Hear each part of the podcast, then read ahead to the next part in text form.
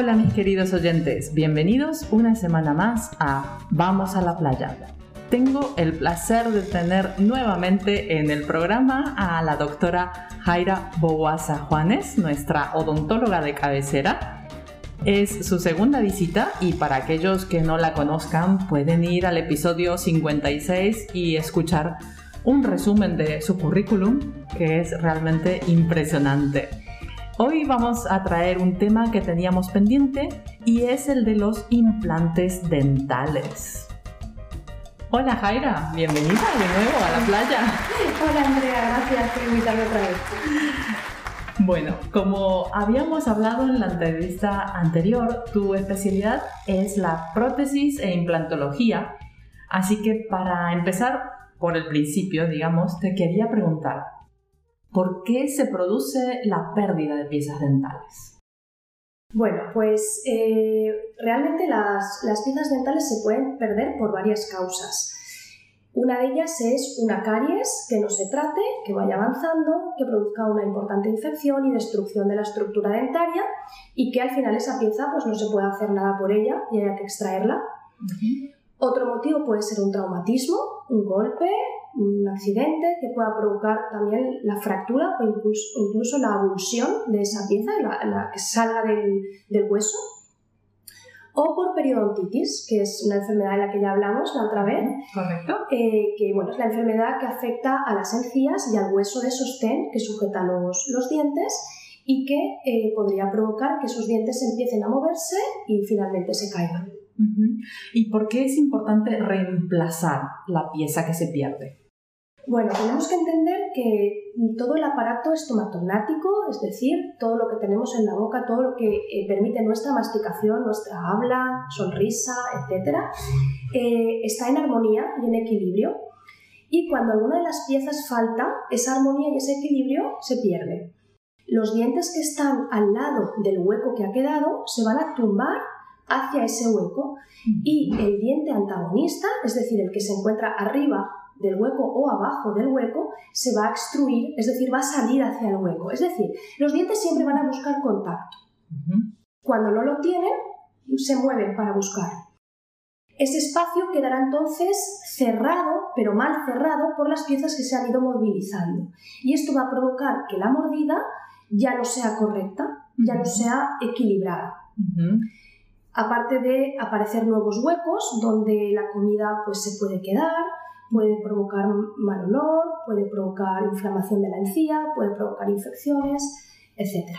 Ahora se me viene un comentario al margen, pero que justamente el habla también es gracias a los dientes, ¿no? O sea, por eso muchas veces cuando hay personas que no pueden hablar bien, es porque les falta alguna pieza dental. Efectivamente, muchas de las consonantes que pronunciamos eh, tienen el apoyo de la lengua sobre los dientes y eso nos permite pronunciarlas bien. Por lo tanto, los dientes tienen también una función fonética, aparte de muchas otras. Claro, tema que nos interesa también. Claro, claro. ¿Qué diferencia hay entre un implante y lo que se conoce como una prótesis dental? Vale, bueno, a ver, el concepto de prótesis dental es más global. A lo mejor tú te estás refiriendo a una prótesis removible, el típico aparato de poner y quitar. Correcto, el que tenían nuestros abuelitos antes. Sí, la dentadura de toda la vida. Bueno, eso es un tipo de prótesis dental. Pero prótesis dental abarca mucho más. También la corona, el diente que se pone sobre un implante, forma parte de la prótesis dental. Una funda, una corona que se coloca encima de un diente es prótesis dental. Y también estos aparatos removibles, que recuerdas tú de los abuelitos, que se ponen y se quitan, son aparatología removible y también están dentro de la prótesis dental. Por tanto, podríamos decir que abarca un campo muy grande, donde se incluyen los implantes o, o las piezas que se colocan sobre los implantes. ¿Qué es un implante entonces realmente? Bueno, pues un implante eh, es lo que simula una raíz dental. Es un elemento normalmente de titanio, aunque lo hay de otros eh, elementos, de otros materiales, que tiene forma de tornillo generalmente y que se introduce en el hueso maxilar o de la mandíbula para hacer la función de la raíz que se ha perdido. Es decir, para sujetar lo que luego llamamos corona sobre ese implante o hay otros tipos de aparatología que devuelven la función masticatoria al paciente. ¿Cuánto dura un tratamiento? Bueno, pues esto es muy variable. Depende de muchos factores. Si el paciente requiere de una regeneración ósea, o es decir, si no tiene suficiente hueso por sí mismo y tenemos que añadir hueso, pues eh, la duración del tratamiento será mayor. Si solamente es colocar el implante y luego la corona, trabajando unos tiempos de entre 3 4 meses, eh, dependiendo de si es en la mandíbula, es decir, la parte de abajo, o en el maxilar, es decir, el, hueso superior, la, parte de arriba. Normalmente en el hueso maxilar es un poquitín más de tiempo. ¿Qué opciones de tratamiento hay y estos tratamientos sirven para todos los pacientes, Jaira? Pues mira, te voy a contestar primero a la segunda pregunta.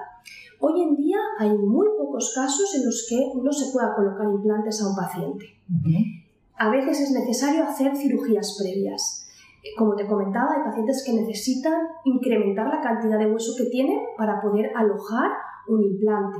Pero hoy en día se puede hacer. Podemos primero trabajar en ello, colocar un injerto óseo, o lo que requiera el paciente y luego poner los implantes. Como te digo, tienen que ser atrofias muy, muy, muy, muy severas, eh, las que, o, pacientes médicamente muy comprometidos con enfermedades de base, las que impidan que se puedan realizar el tratamiento con implantes. Pero hoy en día cada vez hay menos casos.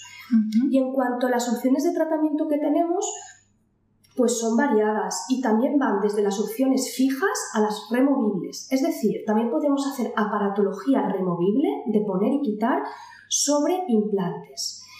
Hay casos en los que los pacientes, pues en vez de colocarse 6 u 8 implantes para una prótesis fija, deciden colocar menor cantidad de implantes que, por ejemplo, en, en el maxilar, la parte superior, con cuatro implantes sería suficiente y en la mandíbula con dos se podría colocar una aparatología removible, un aparato de poner y quitar que va anclado sobre esos implantes, va sujeto, pero el paciente se lo puede quitar después de cada comida para limpiarlo.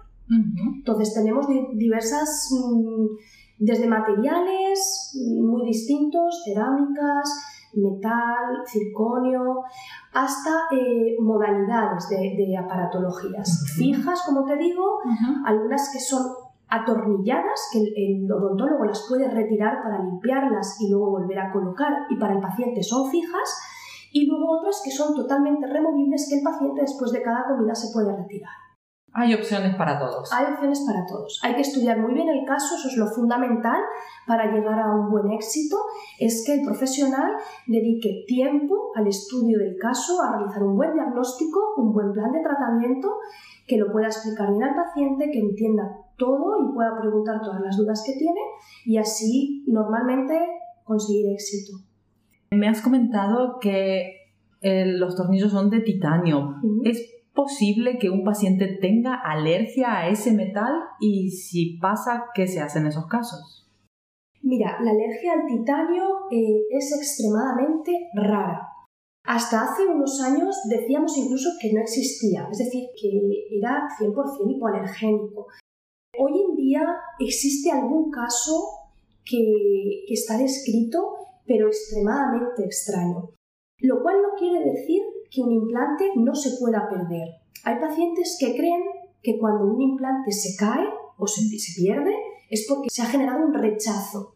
Los implantes no, se suelen rechazar. El rechazo viene unido a una reacción alérgica de que nuestro sistema inmunitario no reconoce ese elemento y lo ataca y se produce este rechazo.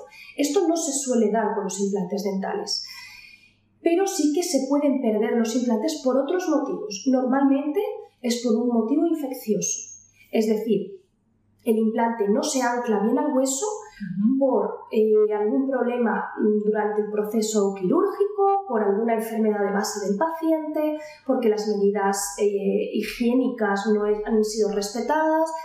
Eh, por motivos se puede perder el implante. Pero la importancia de diferenciar esto con lo que sería un rechazo es que ese paciente puede volver a recibir un implante porque no tiene alergia al implante o al, titanio, sino que mm, por algún motivo, como te digo, no ha cogido en el hueso, pero no le imposibilita en un segundo momento volver a someterse a la intervención de recibir ese implante. ¿Cómo hay que cuidar entonces los implantes para que no se caigan, se rompan o, se pierdan? Bueno, pues mira, en nuestro anterior podcast hablamos sobre la higiene bucodental. Eh, los implantes hay que tratarlos exactamente igual que eh, hacemos con los dientes. Es decir, hay que cepillarse tres veces al día, hay que pasar seda dental en los casos en los que se pueda, porque hay veces que las prótesis van todas en una pieza y no hay espacios interdentales, pero si estamos hablando de un implante unitario, el hueco que hay entre ese implante y los dientes de los lados hay que limpiarlo con seda o con cepillos interproximales, como hablábamos la otra vez, y por lo tanto, eh, la higiene es igual de importante. Yo intento recalcar a mis pacientes que el hecho de colocarse implantes no significa que nos olvidamos de la boca y de los dientes.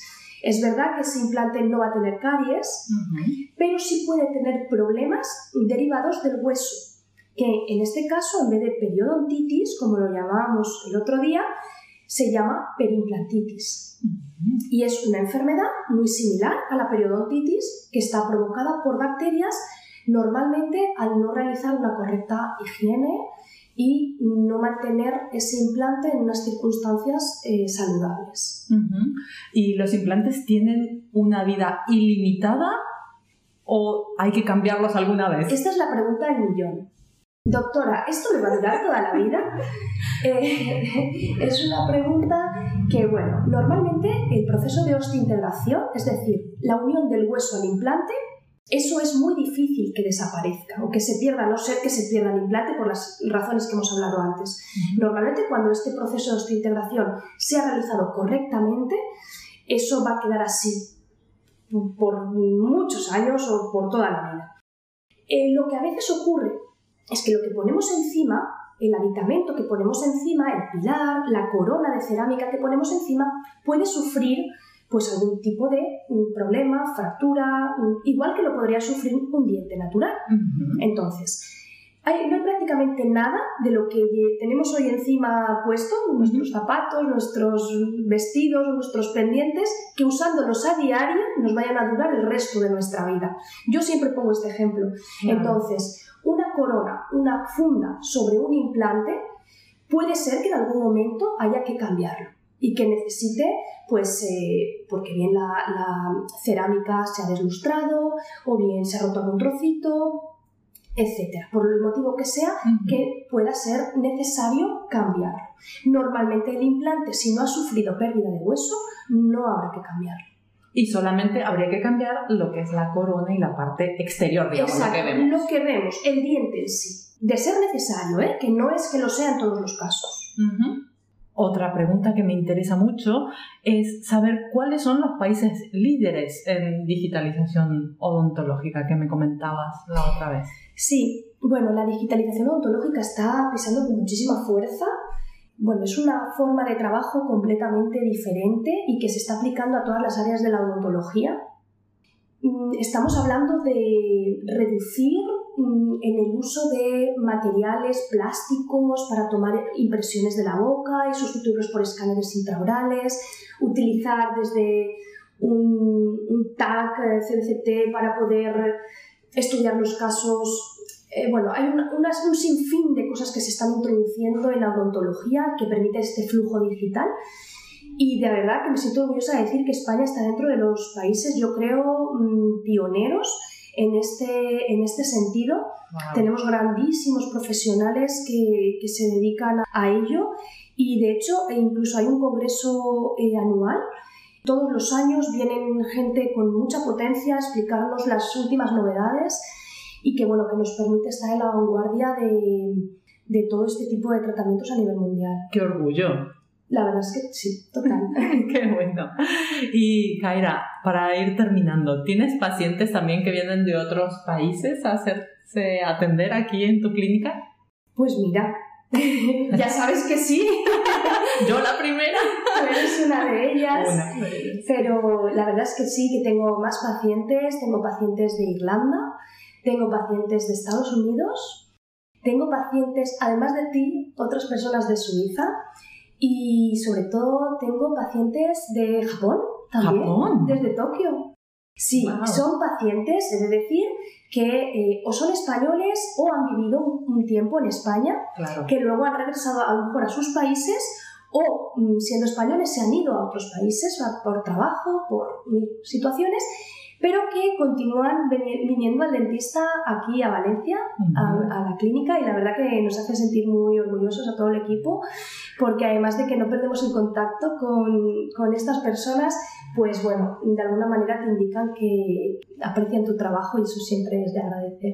Totalmente, y es que es la confianza, ¿no? Porque para mí una de las cosas más importantes, ¿no? Es la boca y tener la confianza en el dentista que te ha visto siempre es fundamental. Yo creo que sí, al final la confianza es algo que no se puede comprar ni vender, que eso solamente se gana creo que a lo largo del tiempo y una de las formas de ganarla es siempre intentar trabajar con honestidad, con, con cariño, mm, tratando a los pacientes como si trataras a alguien de tu familia o a ti mismo y ofreciéndoles todas las posibilidades eh, de las que dispone y siempre pues intentarlas ejecutar con el mayor rigor y bueno, pues profesionalidad posible. Vamos, y eso lo tiene Jaira para mí al 150%. Muchas gracias. Jaira, muchísimas gracias por concederme esta segunda entrevista. aquí. Claro que sí, encantada, ya lo sabes.